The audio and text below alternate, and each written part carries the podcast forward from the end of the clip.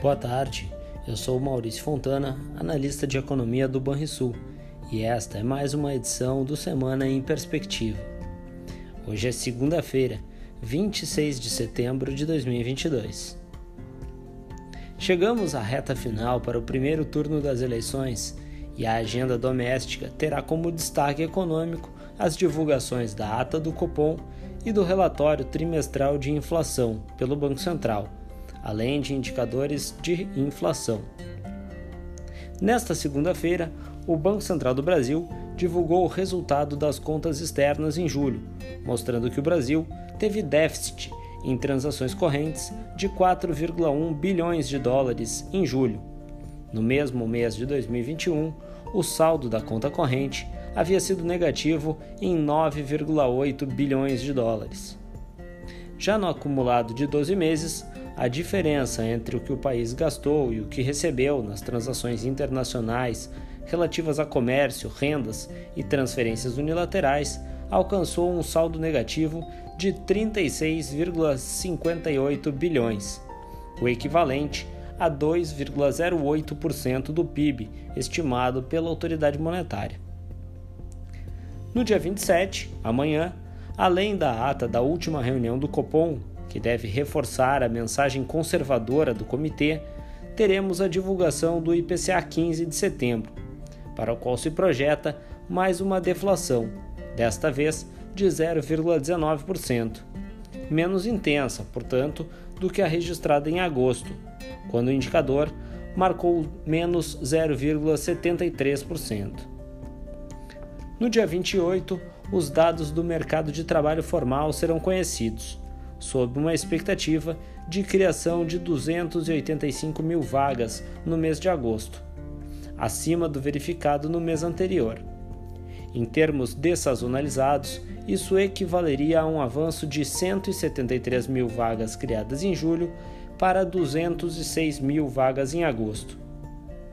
Também teremos a divulgação dos dados de crédito de julho e agosto, nos quais esperamos observar a continuidade da alta dos juros e da inadimplência para a pessoa física, bem como os impactos positivos dos programas de crédito para pessoas jurídicas.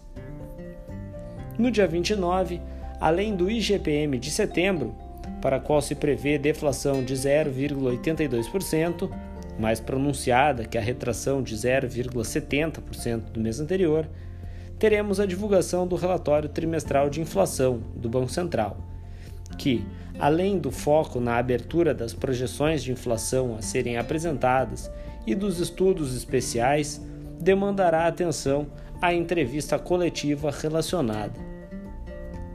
No dia 30, será reportada a taxa de desemprego do trimestre encerrado em agosto. Esperamos uma desaceleração para 8,8% após esta atingir 9,1% no trimestre encerrado em julho. Também serão divulgados os resultados fiscais relativos a julho e agosto. No exterior, nos Estados Unidos, além dos discursos de diversos dirigentes do Fed, inclusive do presidente Jerome Powell na terça, a atenção deve se voltar para o deflator do consumo, o PCE, no dia 30, medida de inflação acompanhada pelo Fed para fins de política monetária, para a qual a expectativa de mercado é de uma alta mensal de 0,1%, após a retração de 0,1% no mês anterior. Para o núcleo do indicador, a projeção mediana de mercado é de alta de 0,5%, após a alta de 0,1% no mês anterior. Também deverão ser acompanhados os dados de atividade nos Estados Unidos, como as encomendas de bens duráveis e a confiança do consumidor, ambas divulgadas no dia 27. Ainda deverão ser apresentados os números de vendas pendentes de imóveis no dia 28, para a qual se espera retração de 0,8%, e a confiança do consumidor de Michigan, para a qual se aponta estabilidade, esta a ser divulgada no dia 30. Na zona do euro, atenção à divulgação da inflação, cuja expectativa é de aceleração de 0,6% no mês anterior para alta de 0,9% agora, e a taxa de desemprego, cuja expectativa é de estabilidade em 6,6%. Ambas serão apresentadas no dia 30. Por fim, na China, serão conhecidos os números dos índices de gerentes de compras, os PMIs, relativos ao mês de setembro. Serão estes divulgados no final do dia 29. A expectativa do mercado é de estabilidade em relação aos dados de agosto. Estes são os principais dados que devem movimentar os mercados ao longo da semana. Agora, vamos aos destaques do mercado financeiro com o analista da Banrisul Corretora, Guilherme Volcato. Até mais!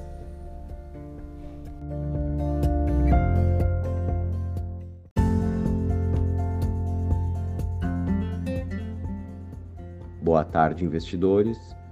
O Ibovespa voltou a bater na semana passada a marca dos 114 mil pontos após o Copom manter a taxa Selic estável em 13,75% ao ano. No entanto, a partir de sexta-feira, começou a refletir a tensão internacional com a elevação da taxa de juros dos Estados Unidos para até 3,25% ao ano.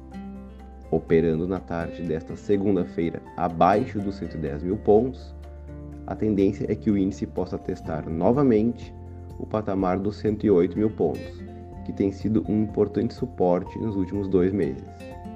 No câmbio, após se aproximar dos 5,10 na semana passada, o dólar disparou nos últimos dois pregões e já bateu hoje os R$ 5,40, acompanhando a tendência internacional de alta da moeda norte-americana. No euro, o movimento foi mais tímido e a moeda europeia, que conseguiu não perder o patamar dos R$ reais, negocia agora perto dos 5,20. Conforme havíamos previsto, o mercado está ganhando volatilidade, o que pode se acentuar com a aproximação das eleições presidenciais no próximo domingo. Após terem uma clara oportunidade para a realização de lucros na última quinta-feira, os investidores podem aproveitar essa repentina deterioração dos ativos nacionais para ir às compras novamente, mas com cautela e sem tomada excessiva de risco, pois é difícil de mencionar até onde os cenários externo e político podem continuar pressionando os mercados brasileiros. O final do pregão da próxima sexta-feira e a abertura da segunda-feira seguinte podem representar momentos importantes para rebalanceamento de carteiras. Você ouviu o Semana em Perspectiva com as principais informações financeiras para os próximos sete dias. Até mais!